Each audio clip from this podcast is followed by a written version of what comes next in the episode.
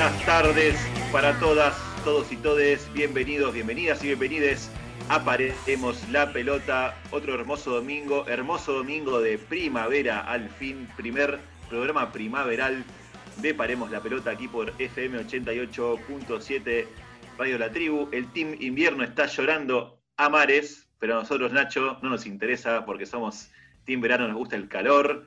Queremos eh, la gente floreciendo, la gente saliendo por ahora no, porque no queremos más contagios, pero bueno, queremos que este clima un poco este, nos transmita esa energía maravillosa de la primavera. Le quiero dar las buenas tardes a mi amiga, la señorita Rocío Badesi. ¿Cómo le va, Rocío? Hola, Mica, buenas tardes. Buenas tardes, compañeros. Buenas tardes para toda la audiencia. Estoy contenta, estoy muy contenta porque hoy arranca oficialmente uno de los torneos más importantes del tenis mundial, que es Roland Garros, en polvo de ladrillo expectante porque va a jugar Rafa Nadal, que es mi jugador favorito. Acá los presentes lo saben, quizás la audiencia no. Así que vamos a ver si este año consigue su título número 13. Sí, es verdad. Este domingo arranca Roland Garros y está buenísimo, más que nada porque en un momento pensamos que no se iba a jugar con todo lo que está aconteciendo. Es raro también verlo a esta altura del año. Roland Garros es un torneo que se juega generalmente mayo, ¿no? Si no me equivoco. Mayo, junio, antes de mayo-junio antes de Wimbledon. De hecho, cuando termina Roland Garros, el día de la final, un mes exactamente después empieza Wimbledon.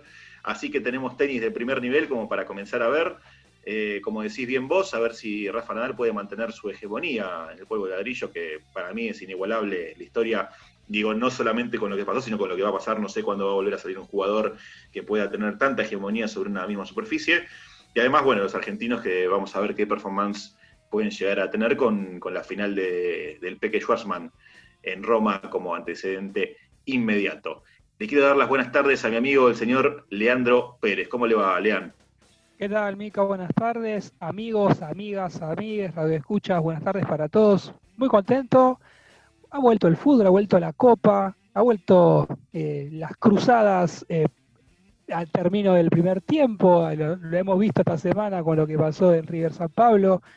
Eh, contento, la con la vuelta del fútbol, contento con, con la continuación que tenemos del programa anterior. Eh, tenemos un programa bastante cargado de información. Eh, trajimos ejemplos puntuales de algo que ya comentamos la semana pasada, el torno al fútbol popular, así que esperemos que lo disfruten.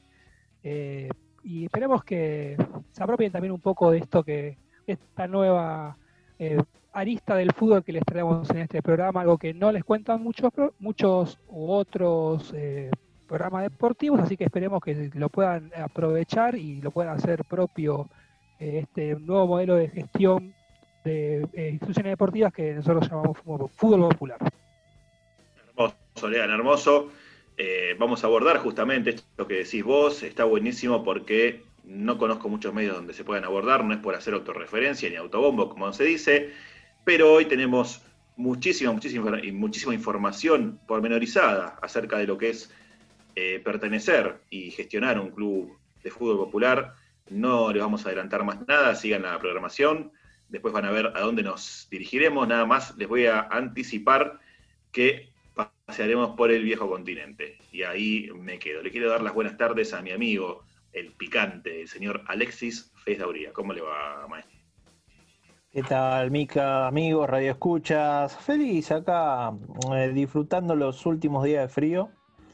Eh, arrancó el 21 de septiembre y no hacía tanto calor, así que bueno, estaba feliz por eso. Pero bueno, después eh, esperando a que vuelva al fútbol de primera, viendo partido de cualquier lado, viendo todos los partidos de la Libertadores, viendo partidos de la liga, no sé, holandesa. Y, bueno, y también poniéndole un poquito la lupa al, a los medios, a los medios que transmiten deporte, no sé si se enteraron muchos, el tema de que Disney está comprándolo todo y con el tema de la fusión con, con, con Fox, eh, muchos periodistas están pasando para el lado de ESPN y están vaciando Fox, así que muy interesante cómo va a quedar eso y cómo va a repercutir con la transmisión del fútbol, que mitad de los partidos de primera los transmitía Fox, así que quedarán por el lado de ESPN. Pero muy expectante para esos cambios estoy. Bien, bien, bien, es muy atinado lo que comentás. Yo quisiera saber ahora dónde queda la diversidad de voces con eso, ¿no? Es un objetivo que es muy difícil de alcanzar y yo diría que es cada vez más difícil, ¿no? Porque cuando los, cuando los conglomerados eh, empiezan a copar todo, por ejemplo en este caso Disney, ya es, eso se homogeniza todo, ¿no? De alguna forma la visión es única, la transmisión es única, eh, sin expectativas, habrá que ver cómo se desarrolla todo.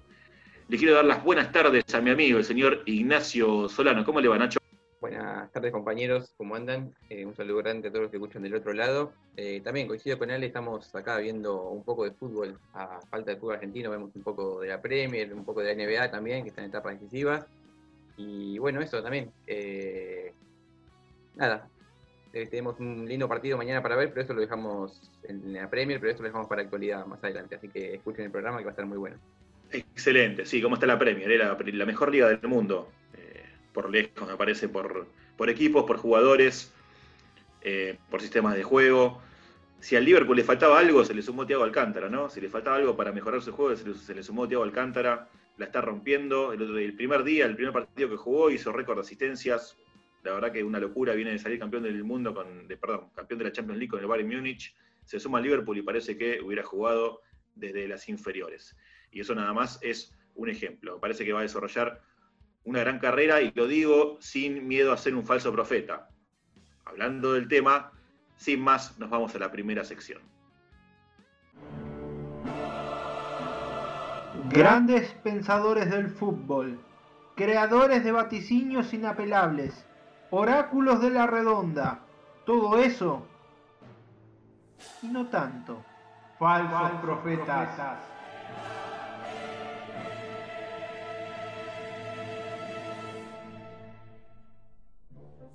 Ale, ¿con qué arrancamos? Bueno, Mica, hoy tenemos un nuevo falso profeta, boxeador, nicaragüense, eh, ya, ya está retirado, quiso volver, pero está retirado. Eh, estamos hablando del señor Ricardo el Matador Mayorga. Uno, uno querrá saber quién es, ah, para alguien que capaz que no está en el boxeo, es un peleador que fue campeón del mundo de los ligeros medianos, eh, muy hablador, por eso está acá. Y podría decirse dentro de, lo, de, las especificaciones boxísticas sería un pegador, eh, más que nada, pero muy, muy hablador dentro de toda su carrera, podríamos decir eso. Vamos a situarnos en contexto. Estábamos en el año 2006, él venía de, ganar el título eh, ligero mediano del Consejo Mundial, se lo había ganado a Michel Pichirillo, eh, lo había ganado porque había quedado vacante el título, entonces bueno, pelearon ellos ganó él, y le tocaba pelear con el señor Oscar de la Hoya, como todos los conocemos, el Golden Boy, y bueno, decía esto de cómo iba a salir la pelea. Cuando le pegue la olla, lo voy a sentar y lo voy a orinar. Dile a tu mujer que te dé huevo en la mañana para que te pares a pelear conmigo. No te vayas a tirar como cuando te tiraste con Bernajoki, playo. No sabes ni representar tu raza, maricón. Por eso, mira, todos los latinos van a estar conmigo. Eres mi tristeza y mi alegría. Somos como la noche y es algo incomprensible. Bueno, eh, Mica, eh, como bien lo escuchás, tenemos a alguien que le hace competencia a Luis Miguel y, lo entiendo en parte a, Ricardo Mayorga escuchar estas cosas. No sé qué pensás vos. Eh, competencia a Luis Miguel, ¿por qué? A ver quién tiene la, piel más bronceada, quién tiene los mejores trajes de Christian Dior. Metemos no, de paso. No, eh, en, la, voz, o sea, cada uno le puede gustar o no Luis Miguel. Para mí la, voz de Luis Miguel es inigualable. Te guste o no, ¿eh? Es inimitable la, voz de Luis Miguel. Me parece un gran cantante de boleros. Así que no sé en qué puede llegar a imitarlo el Golden Boy. No sé, no, no, no sé, pero bueno, se incursionó. Y bueno, una de las broncas que le tenía a Mayorga era esta que estábamos escuchando. Y, bueno, después de todo lo que dijo Mayorga, como dijo Tuzán, puede fallar.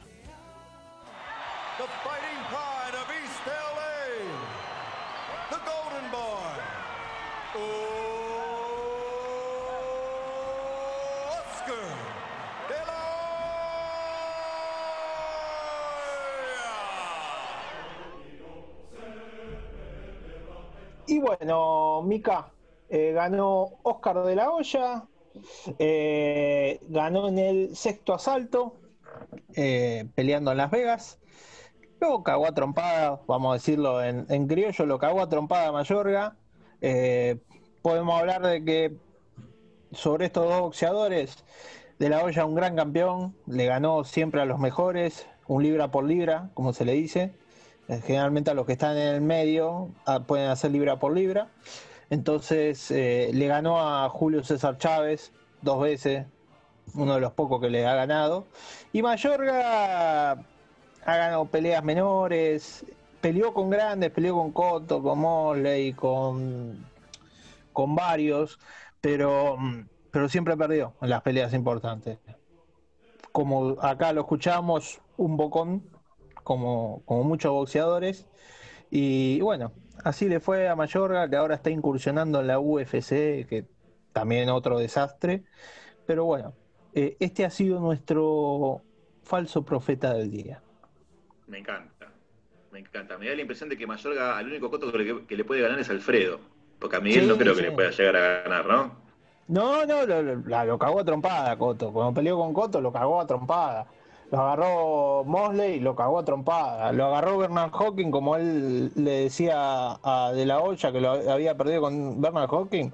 Lo agarró Bernard Hawking y lo cagó a trompada. Y Bueno, Yo te puedo sumar algunos datos más de algunas peleas eh, icónicas que tuvo de la olla. Con, a- yo recuerdo la primera es con Tito Trinidad, el boxeador puertorriqueño. sí. Eh, También, linda paliza, se comió el, el babyface Oscar. Y la pelea con Floyd Mayweather, ¿no? Eh, que fue Claro. a, a- a mediados del 2000, del año 2007, creo, si no mal recuerdo. Sí, eh, Y fue una eh, especie de Pacquiao. antetelón. Claro, fue un antetelón de lo. O fue, un- si querés, el- la génesis de lo que después fue la pelea Mayweather-Pacquiao, porque fue como la, era la pelea del siglo promocionada en aquel momento. Claramente el bueno de Floyd ganó porque era mucho más boxeador que la olla, que eh, además de su faceta como cantante, como cantautor, eh, una vez retirado de la actividad profesional, se dedicó de lleno al boxeo y a acumular capital, eh, fundando lo que sería Golden Boy Promotion, que es una especie de eh, una agencia promotora de, combates, sobre todo de todo lo que es el mainstream box- boxístico que se da en Las Vegas, bueno, eh, Top Rank y Golden Boy se, se reparten, digamos, eh, la hegemonía de la, de, las- de la organización de peleas de alto renombre. De Mayorga no se puede decir nada. A ver, eh, los que consumimos boxeo hace años o los que recién consumen boxeo ahora se darán cuenta que al momento de la previa lo que importa es vender el espectáculo, vender el choque, porque la mayoría, lo- la gran parte de la bolsa que se lleva un boxeador viene lo que es el pay-per-view, por lo cual cuanto más gente mira una pelea a nivel mundial, más mayor es la cantidad de bolsa que se lleva a los boxeadores y de bolsa que lleva el- quien tiene los derechos de televisación. Entonces es un win-win para todos. Cuanto más se calienta la pelea, cuanto más se la boquea, eh, es, es un negocio para todos, tanto para, lo- para cualquiera de los boxeadores como para el que organiza la pelea. Eh, es propio del boxeo, yo lo celebro, a mí me gusta, es un... eh, es folclore, si se quiere, ¿no? Porque más Sí. allá- después uno cuando termina la pelea, el, el boxeador va, se saluda y chau. Hay muy pocas eh, actos de, ma- de mala fe del boxeo. eh, el Antonio Margarito es uno. eh, Alex, Sí, día- Coto. algún día, algún día lo vamos a lo vamos a tocar. Pero el Coto boxeo- Margarito. Coto Margarito, exactamente. Eh, eso para mí es un acto de mala fe lo que hizo Antonio Margarito, el boxeador mexicano. Es otro tema, pero sí, es, es parte del juego, es parte. Como dicen los jugadores de fútbol, queda todo dentro de la cancha, ¿no? Y después, eh, si la bolsa es buena para ambos, eh, se reedita la pelea y se forman un sinfín de, eh, de, ci- de ciclos boxísticos, como no sé, con Chávez de la olla, Chávez de la Chávez de la olla. bueno. El último, el último que tuvimos fue eh, Golovkin Canelo. Hicieron, hicieron varias peleas y era, era lo que vendía y lo fue en su momento Mayweather. Holyfield, que hubo, Tyson hubo peleas, o sea, es, es sirve, muchachos, esto sirve para el boxeo, eh, los bocones existen en el, en el box y existen en cualquier otra disciplina también.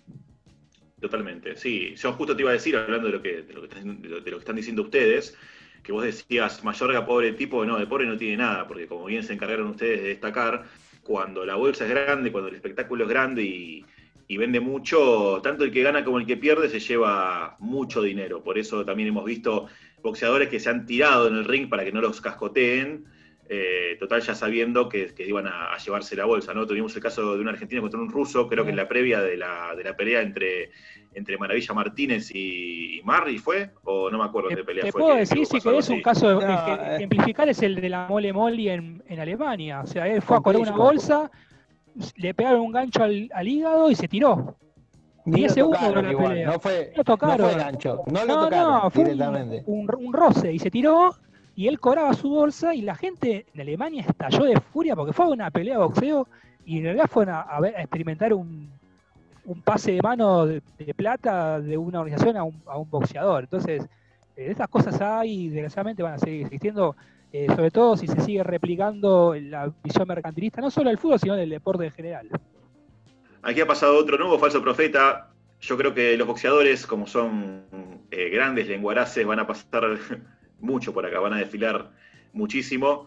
Y tenemos el ejemplo de Mayorga, que es otro más que quedó con los labios rojos como una cereza.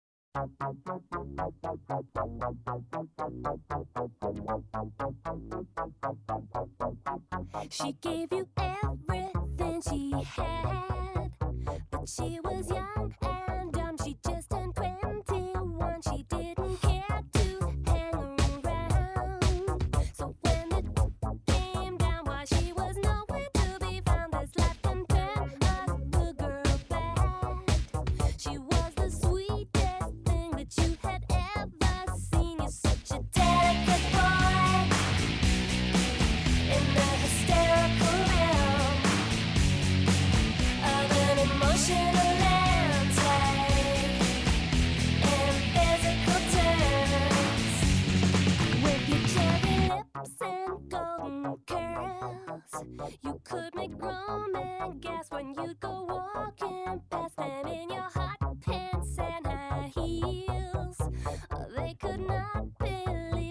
such a body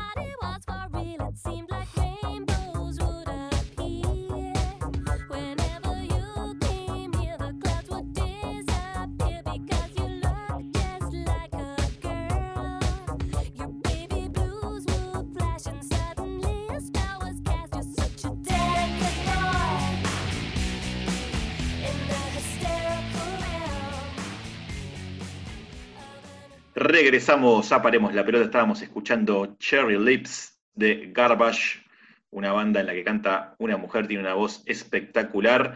Y antes que nada les queremos dejar nuestras redes para que se comunique con nosotros como siempre. Las redes son las siguientes, Nachito. Sí, somos Paremos en Twitter, Paremos guion bajo la pelota en Instagram, Paremos la pelota OK en Facebook y también estamos en nuestro podcast en Spotify eh, con nuestro nombre del programa, Paremos la pelota. Espectacular, sí, eso es clave lo que estás diciendo, porque bueno, si quieren escuchar alguna emisión anterior, si quieren conocer la historia, por ejemplo, de Merited and the Ways, por ejemplo, de San Pauli, por ejemplo, nuestros falsos profetas de fútbol, box y otros deportes, pueden revisar ahí el Spotify o Spotify, según algunos lo rebautizaron en este hermoso grupo, y pueden escuchar emisiones anteriores. Y como un golpe de knockout, nos caemos hacia el infierno mientras escuchamos cómo sobreviene esa hermosa música.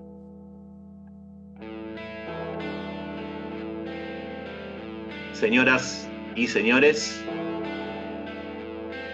bienvenidas, bienvenidos y bienvenides a FM 88.7 Radio La Tribu. Bienvenidas, bienvenidos y bienvenides a Paremos la Pelota. Bienvenidas. Bienvenidos. Bienvenides. A Rebeldes con causa.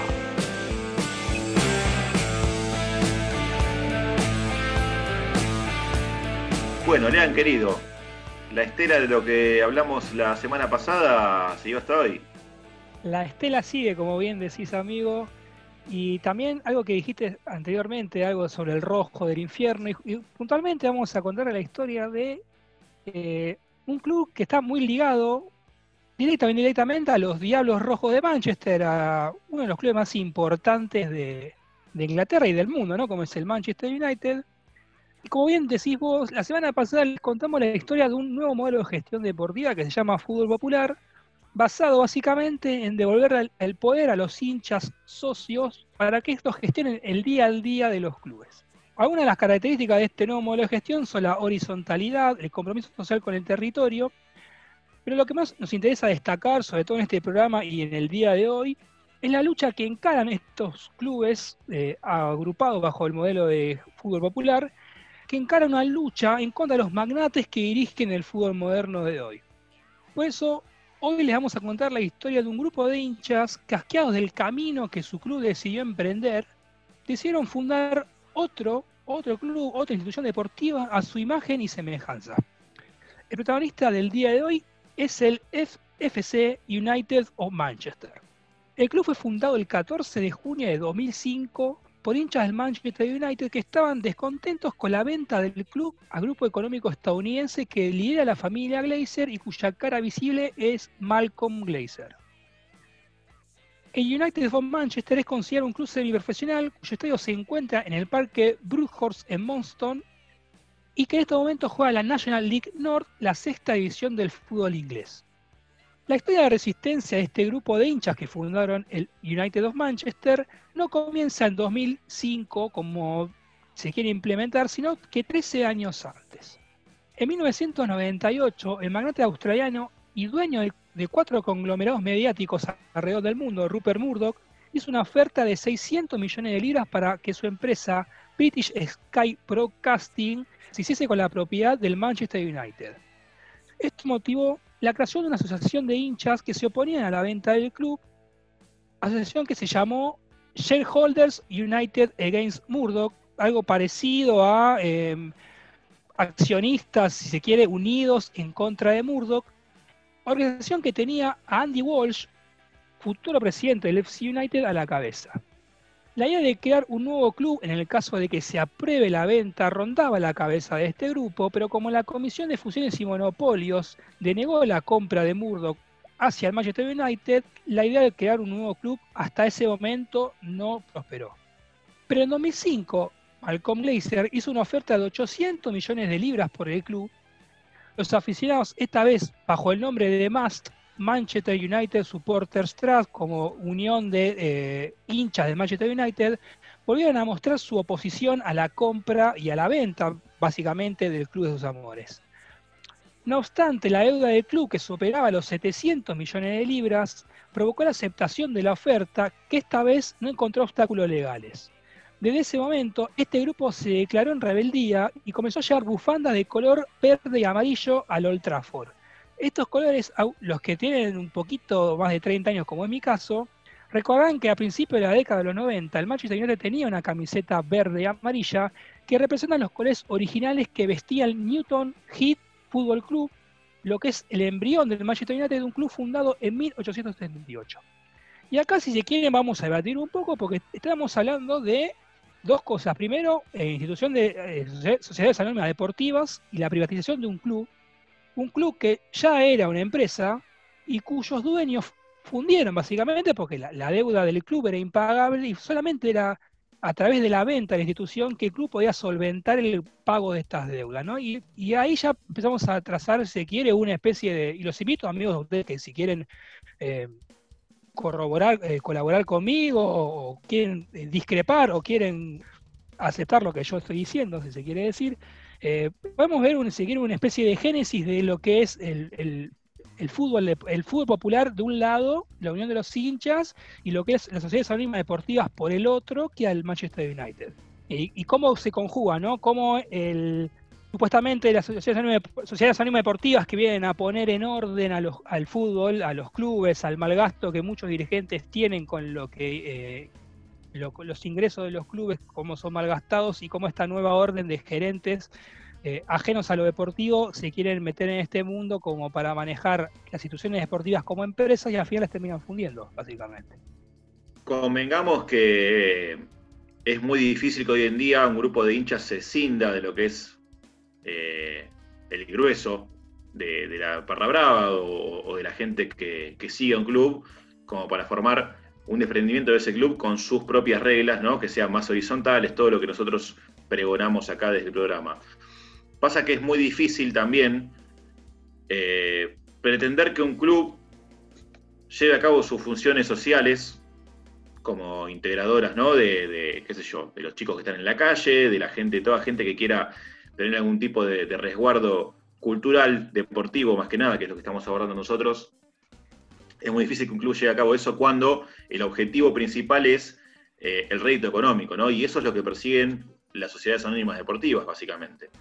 Se habla de eh, normalizar la economía o de mejorar una economía, de mejorar quizás números en rojo, pero en realidad lo que se está hablando es de generar ganancias, de generar ganancias eh, financieras, capital, que básicamente se sabe que siempre van en las mismas manos, porque las sociedades anónimas deportivas están regidas por empresarios. El empresario lo que va a hacer es va a buscar su máxima ganancia, no importa la función social del club, no importa si más o menos gente puede, puede ir a ver a ese club a la cancha, si más o menos gente se puede integrar a la vida social del club, a, disfrutar de sus diferentes actividades, ya sean partidos, reuniones, diferentes deportes, ¿no? Porque uno también siempre habla del fútbol eh, como deporte eh, más importante en el mundo, más consumido, más visto, más practicado, pero también tenemos un montón de otros deportes. Entonces, cuando un club se convierte en una sociedad anónima deportiva, directamente se enfoca en lo que es su mayor ganancia, que en este caso es el fútbol, y después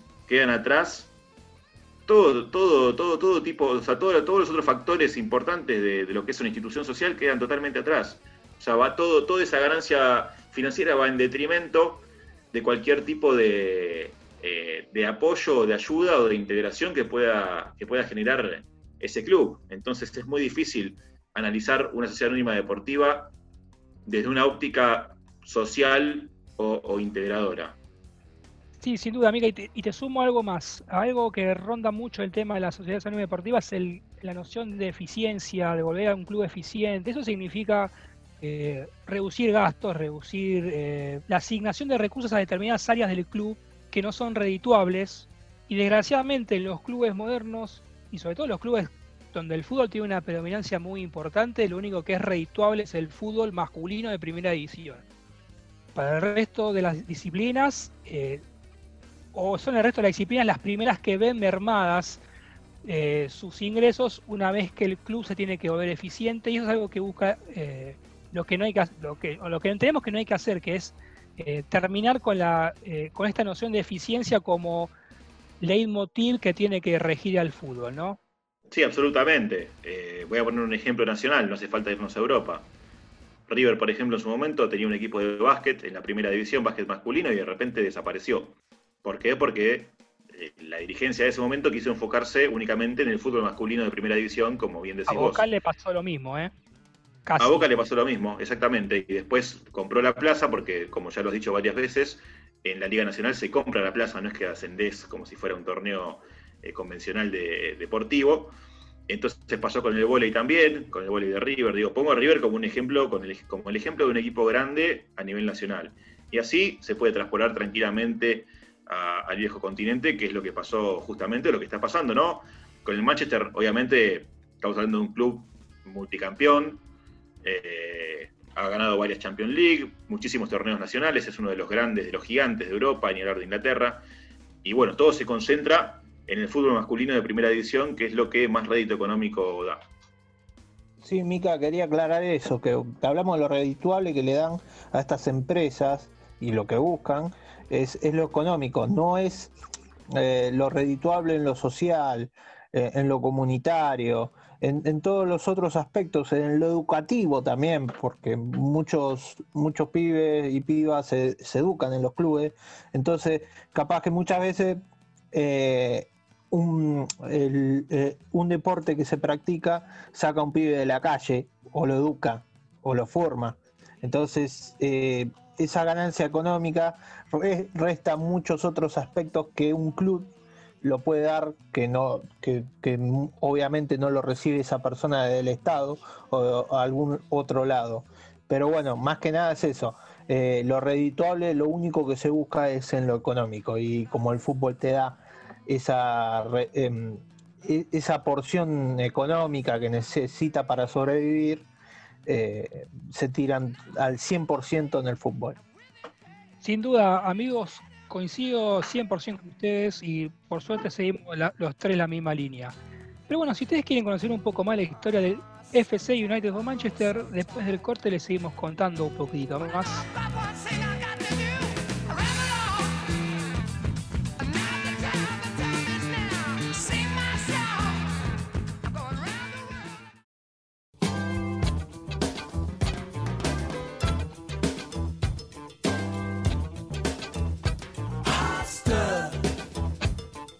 Regresamos aquí a Paremos la Pelota. Lean, contame un poco de la historia del United of Manchester.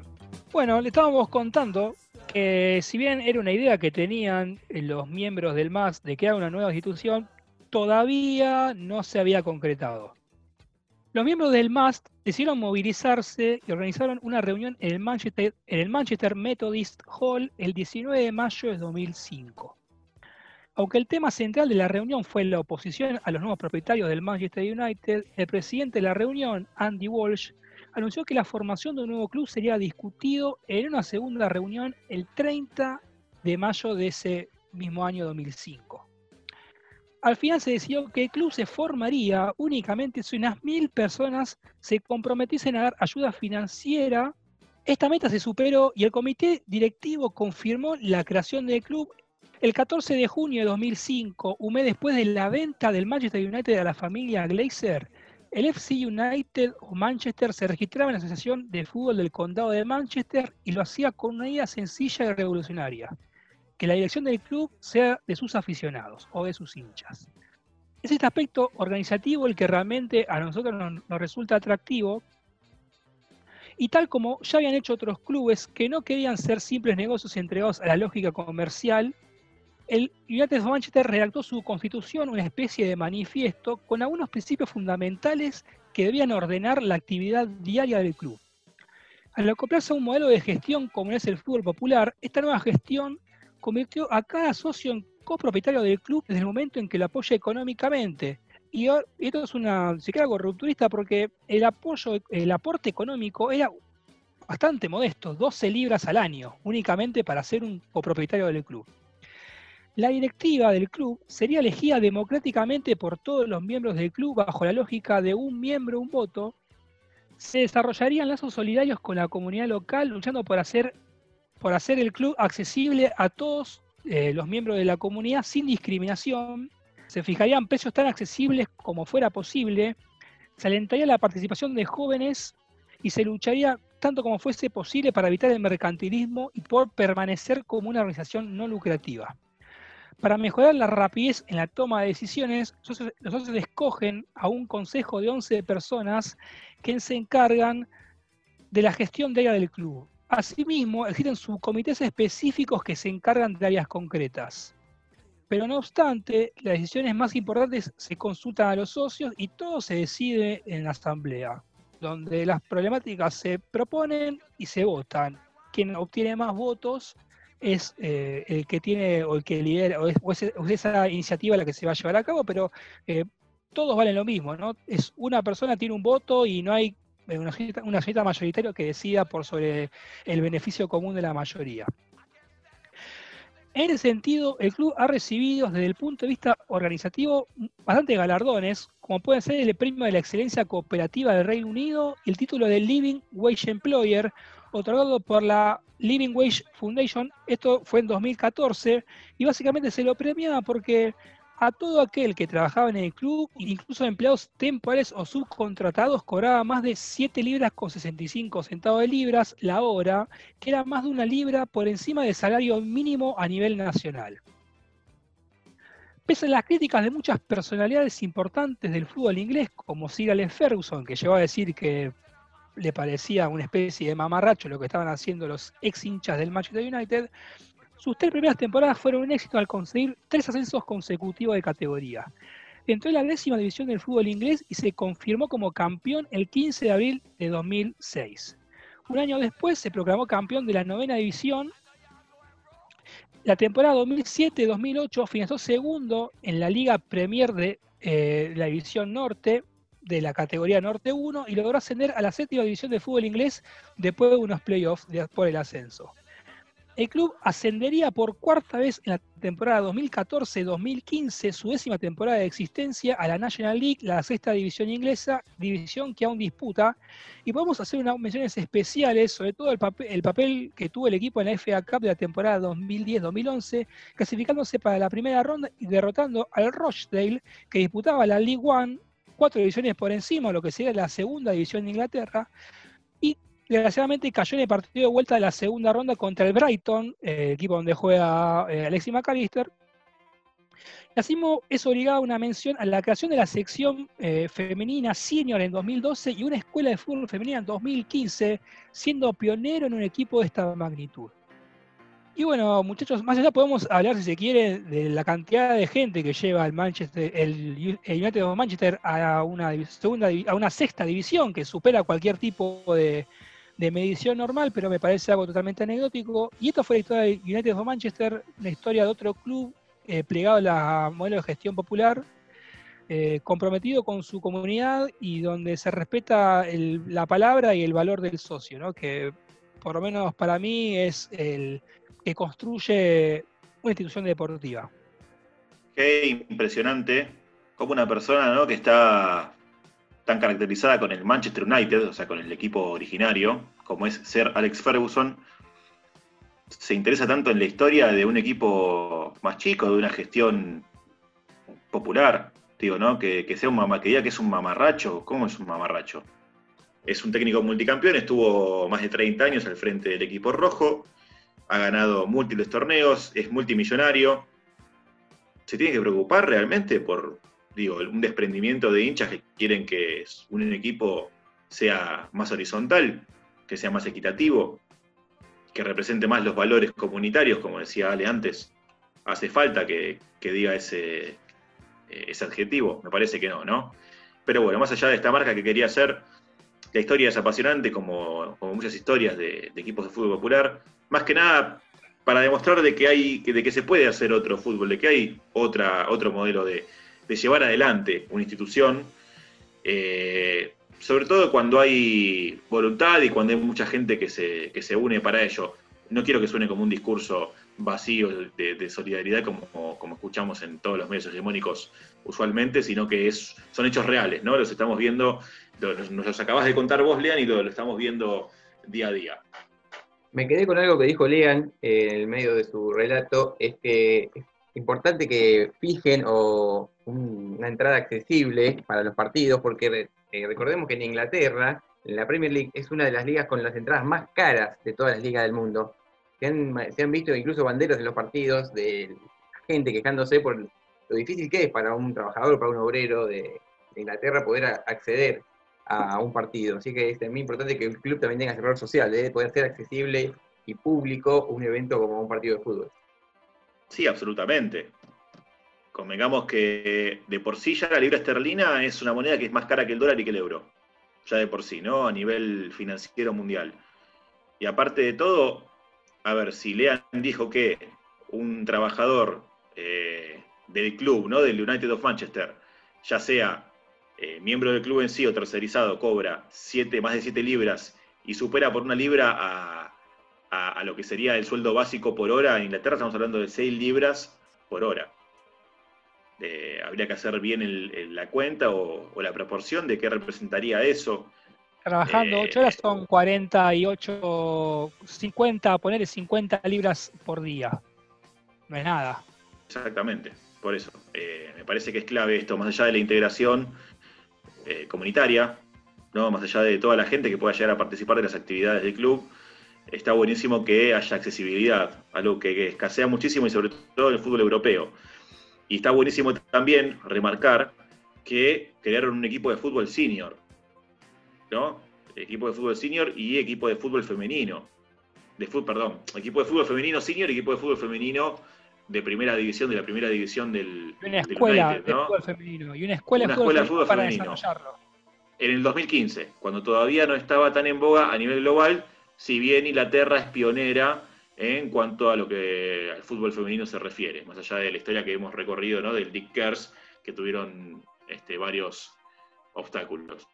Quería agregar que vamos a subir a nuestras redes un documental, está en inglés, ¿sí? No en, no en, en español, pero para el que sepa inglés lo va a entender. 35 minutos, se llama Punk Football, documental sobre el Manchester eh, United of Manchester del año 2013. Lo vamos a subir ahora en nuestras redes. Espectacular, la recomendación ya tienen lo que ver el fin de semana y nosotros queremos desde aquí, nosotros queremos desde aquí que el fútbol popular brille como un relámpago.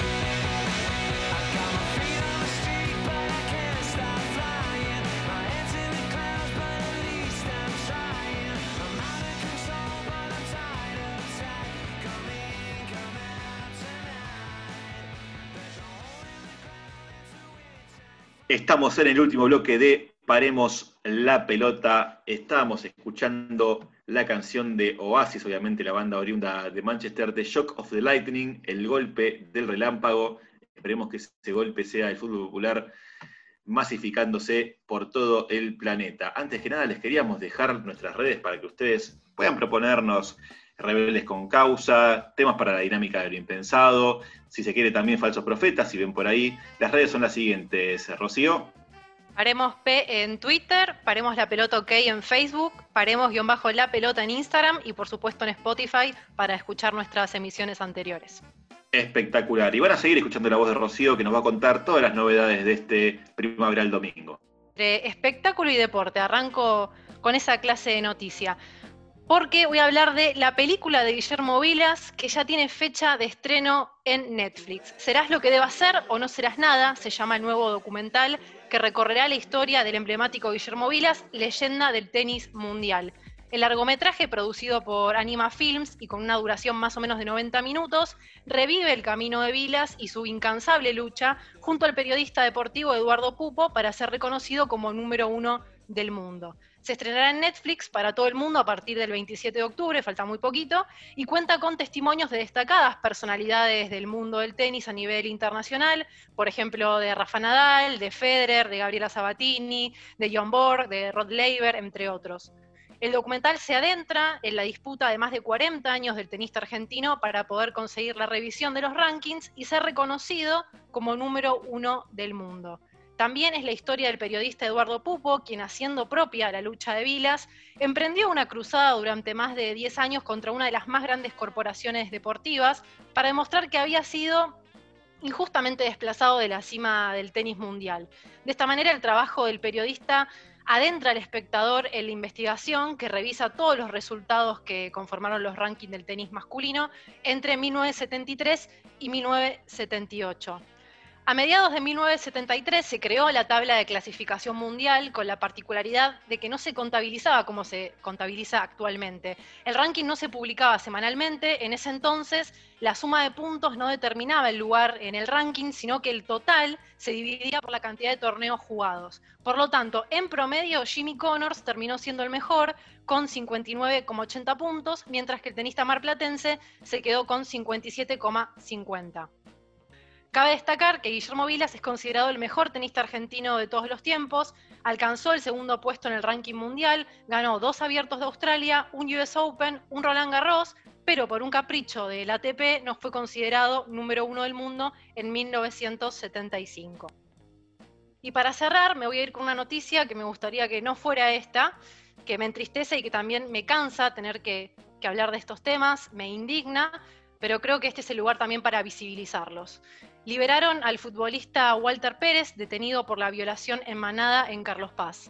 La Cámara de Acusación de Córdoba revocó la prisión preventiva dictada por el fiscal de Villa Carlos Paz, Ricardo Masucci, en contra del futbolista Huracán Walter Gabriel Pérez, quien estaba detenido desde diciembre por su supuesta participación en la violación en Manada de un adolescente de 18 años. Entendiendo que no había mérito para justificar tal medida de coerción, el Tribunal de Alzada, integrado por Patricia Farías, María Susana Descapelato y Mario Capdevila, hicieron lugar al recurso interpuesto por el defensor del deportista, que es el penalista Matías Porredón, quien venía insistiendo por la libertad desde que se produjo el hecho en una casa de alquiler de la Villa Serrana en diciembre del 2019. En esa vivienda había 10 jóvenes, entre los cuales estaba el jugador de Huracán, y estaban presentes algunas chicas que habían conocido en sus vacaciones. Una de ellas terminó denunciando a varios de los presentes por violación en manada. Farías y sus pares entienden que no existe peligro procesal de interferir la investigación por el tiempo transcurrido, como así tampoco riesgo de fuga por tratarse de una figura pública. Por esto establece que debe abonar una caución real de 200 mil pesos que se efectivizó en una cuenta de la justicia. En el expediente consta que si bien en el análisis fragmentado que expone la defensa los hechos y pruebas pueden parecer ambivalentes, el examen conjunto de todos ellos, es decir, el relato de la víctima, los testigos independientes, las constancias médicas, los resultados de rueda de reconocimiento, etcétera, permiten tener por acreditado el hecho atribuido al jugador Walter Gabriel Pérez, calificado como abuso sexual. Farías continúa en favor de la liberación del jugador de Huracán.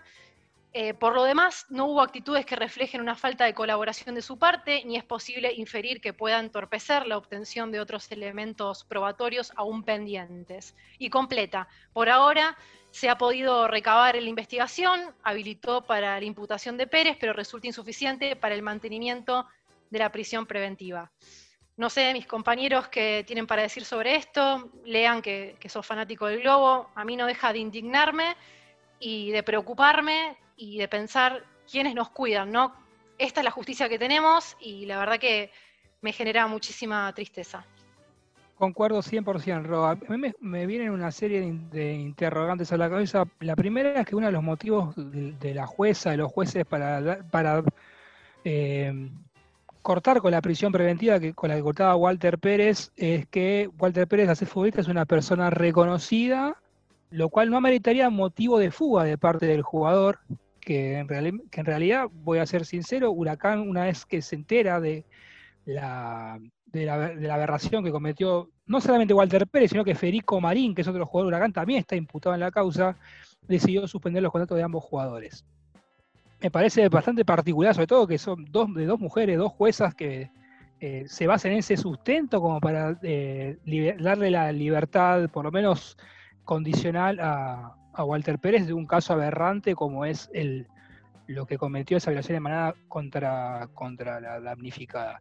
Y lo segundo que me viene a la cabeza es el caso que pasó Independiente entre Alexis Zárate y Martín Benítez, dos jugadores, uno ya había debutado en primera, caso similar, ¿no? Eh, donde eh, la justicia se expide de eh, eh, enjuiciar y procesar a, a Alexis Zárate, que fue quien cometió la violación, pero desliga de, cualquier tipo de responsabilidad a Martín Benítez, quien era eh, la pareja de la, de la abusada,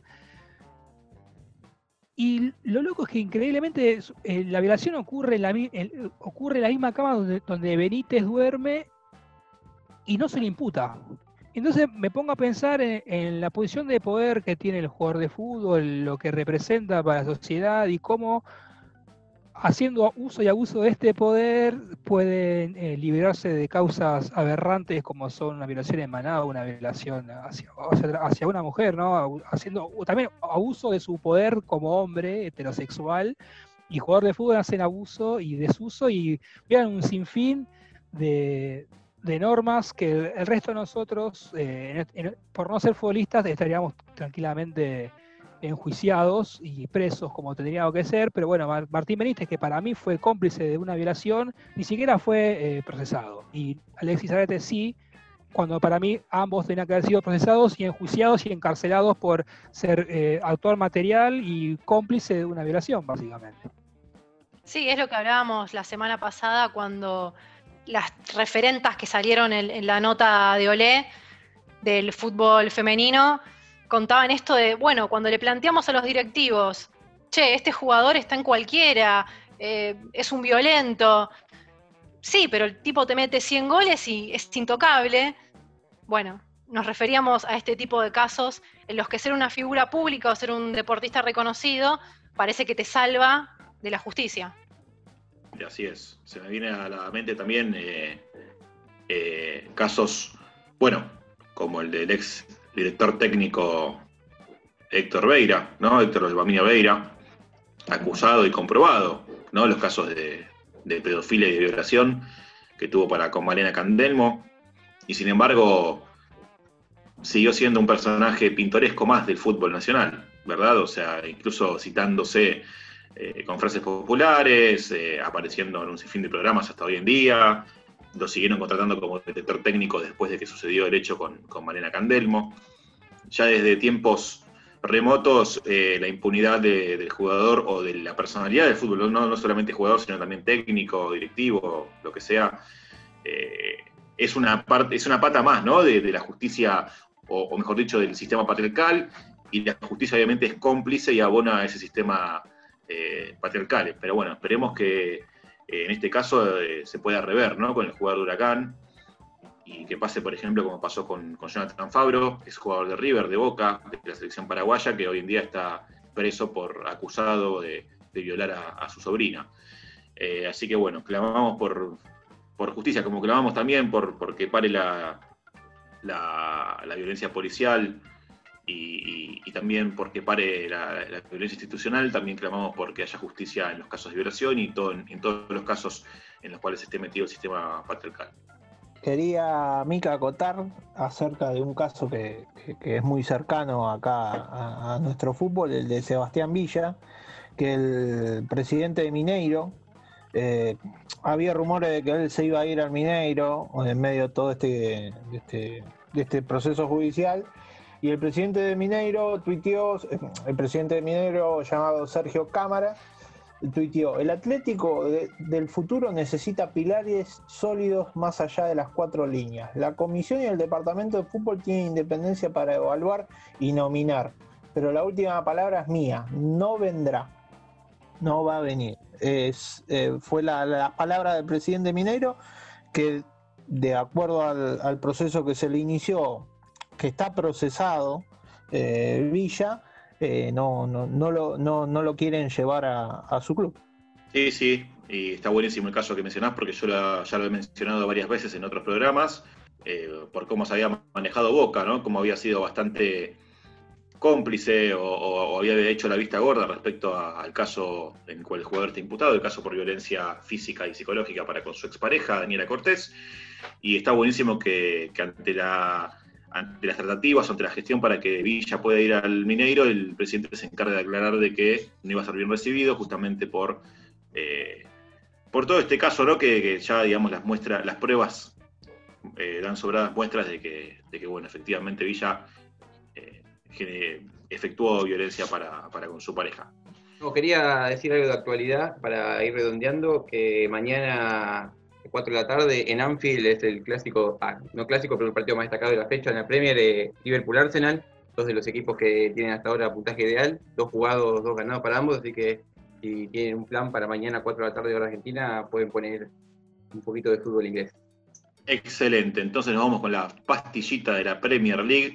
Que tengan un hermoso domingo, una muy buena semana. Nos vemos, nos oímos, nos percibimos el próximo domingo aquí por FM 88.7 Radio La Tribu.